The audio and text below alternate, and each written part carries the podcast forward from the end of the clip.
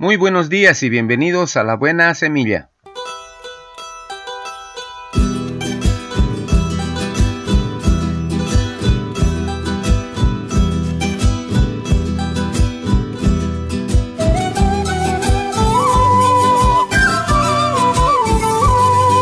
Hola, hola, ¿qué tal? ¿Cómo están? Les saludo con la paz de nuestro amado Señor Jesucristo. Un cordial saludo para todos mis amados hermanos en Cristo Jesús, para toda la iglesia, así también para mi amada familia, a todos mis hermanos, mis sobrinos y también a mis queridos colegas de trabajo. Allá donde se encuentren, que Dios me lo bendiga. No me olvido también para mis amigos en general, para todos aquellos que están en su casita, que Dios siempre me los bendiga. ¿Alguna vez usted se sintió ganador, ganadora, campeón, campeona? De repente por ahí un campeonato, un evento, un trabajo, un deporte, etc. ¿Cuánto tiempo le duró el ser campeón, ganador, ganadora? Le pregunto. La respuesta la tiene usted. Mi persona también participó en varias oportunidades de algún campeonato que otro y no tuvimos la misma fortuna de salir todas las veces campeón, sino una vez en varios años de participación. Y saben, no dura mucho tiempo el reinado, el ser campeón. Solo una vez y luego es a comenzar de nuevo. En la vida no todo el tiempo se está arriba.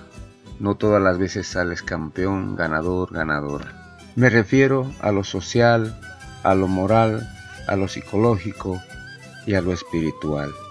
Siempre hay ocasiones de caer, pero lo más importante en este campeonato, en este torneo de la vida, es levantarse.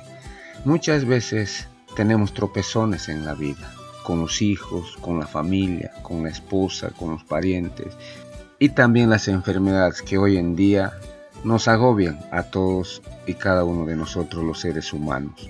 Pero lo mejor que podemos hacer hoy en día es confiar en alguien. Y ese alguien es Jesucristo, es Jesús de Nazaret. Hermano, hermana, joven, señorita, si usted no conoce a Cristo es tiempo de arrepentirse, conocerle a Él y entregarse, porque Él nunca te abandona, nunca te abandonará. Él es fiel y justo, Él nunca falla, Él da todo a su tiempo. Y hoy mismo le mando una cordial invitación para que conozca usted en persona a Jesucristo de Nazaret, para que en algún tiempo usted de oración pueda recibirlo como su Salvador. Y no espere más, porque el tiempo se acorta, estamos en los últimos tiempos. Es por eso que debemos confiar en el de arriba. Que Dios me lo bendiga. Amén. Muy bien, comenzamos nuestra buena semilla. Hoy es día lunes 6 de julio del 2020. La porción de la palabra se encuentra en el libro de 2 Corintios capítulo 3, versículo 3. Dice la palabra del Señor y leo. Siendo manifiesto que sois carta de Cristo, expedida por nosotros, escrita no con tinta, sino con el Espíritu del Dios vivo, no en tablas de piedra, sino en tablas de carne del corazón. Segunda Corintios capítulo 3 versículo 3. Título de nuestra reflexión, La piedra escrita. En la entrada del valle del Saint Genies, en los Alpes de Alta Provenza, entre paréntesis Francia, se encuentra un lugar llamado La Piedra Escrita, grabada en una roca. Aparece una inscripción romana de 20 líneas en letras mayúsculas. Allí se puede leer el agradecimiento de la población al jefe romano Dardanos, quien en esos collados desprovistos de sendas hizo romper la montaña para abrir un camino transitable. Gracias a esa inscripción, el nombre del benefactor no quedó en el olvido. En el versículo citado hoy, el apóstol Pablo dice que los cristianos a quienes se dirige son carta de Cristo. Aún hoy, muchas personas no tienen una Biblia o no saben leer. Ninguno de ellos podrá descubrir en ella quién es Cristo.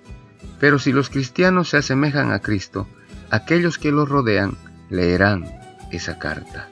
Aprenderán a conocer a Jesús a través de ellos. Se cuenta la historia de unos aldeanos chinos quienes después de haber escuchado a un misionero le dijeron, el Jesús del cual hablas vive en nuestro pueblo, ven, vamos a mostrártelo.